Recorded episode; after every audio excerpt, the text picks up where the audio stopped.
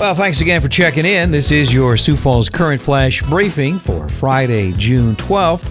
A lot of stuff going on here, so uh, let's get right to it. First of all, a gorgeous weather forecast here. Sunny, 87 for a high today. Partly sunny and 86 on Saturday.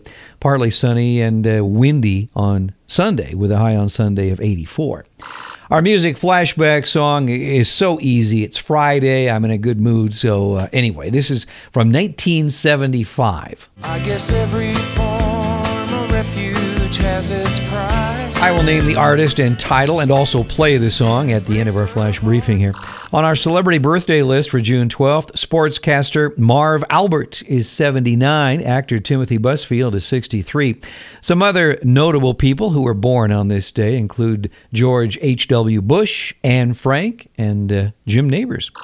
Looking back on this day in history for June 12th, Al Capone was indicted on 5,000 counts of prohibition and perjury on this day in 1931. We're gonna rock around the clock tonight. Put your glad rags on.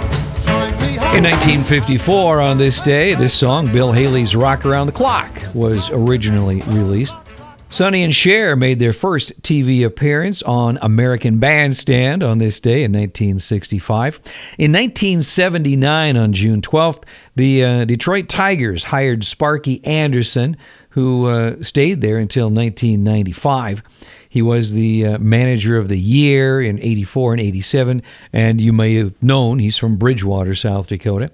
In 1981, the movie Raiders of the Lost Ark, the first Indiana Jones film, uh, produced by George Lucas and starring Harrison Ford, premiered. In 2008, Coldplay released their fourth studio album with this song on it.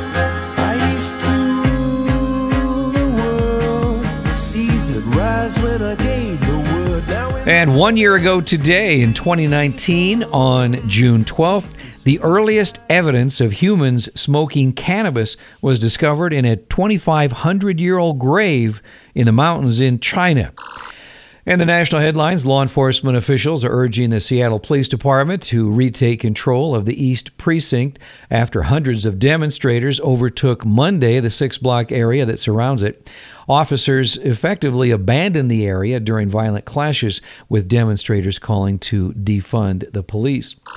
Dan Abrams, the former host of Live PD, told Fox News yesterday that he believes the show was canceled due to pressure based on the current environment that we are in. Abrams said, I thought the show would survive. Well, two soldiers from South Carolina's National Guard who were recently deployed to the nation's capital to quell unrest reportedly found shards of glass baked into a pizza they had ordered there.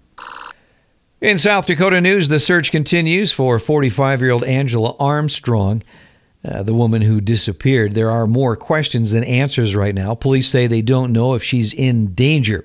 She was last seen on Wednesday, June 3rd. Here are the latest coronavirus numbers in South Dakota released by the State Department of Health. There were 62 new COVID 19 positive cases announced on Thursday. Active cases in South Dakota are now at 928 and deaths during the pandemic now stand at 73. If you're looking for something to do this weekend, uh, Moonlight Movies will once again play at Fawick Park Saturday night. They'll be playing movies every Saturday until the end of August. Leif Erikson will reopen its campground in a limited format in July of this year. If you'd like to be a vendor at the Sidewalks Art Festival on September 12th, you need to have your application in by June 13th. That sounds like it uh, might be tomorrow. Also, some good news here the South Dakota State Fair and the Sioux Empire Fair both plan on going on as scheduled this year. You may have heard many state fairs in the area, including the Iowa State Fair, have been canceled. Today's quote for the day is about lying. It's from Mark Twain. If you tell the truth, you don't have to have a good memory. Our flash briefing flashback song is from 1975, without a doubt, my favorite Eagles song. This is Lyin' Eyes.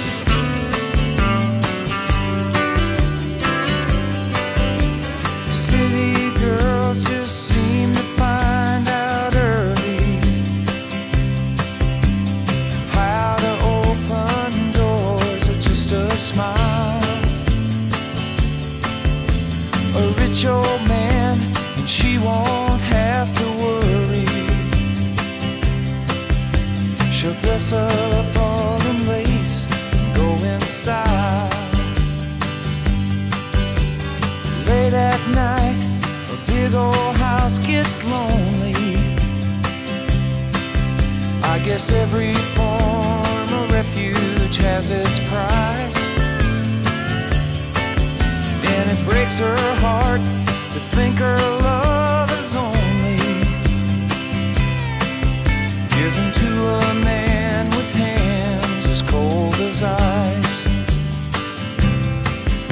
She tells him she must go out for the evening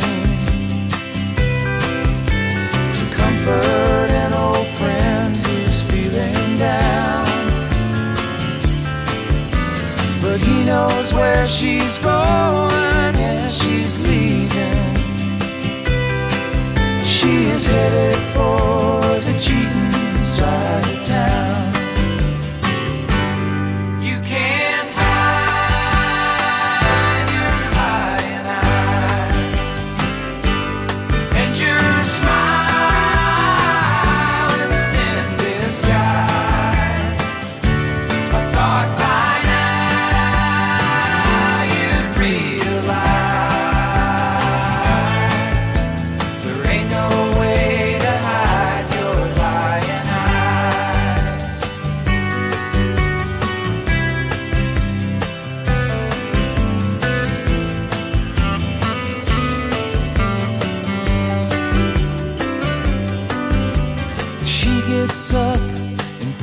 herself a strong one and stares out at the stars up in the sky.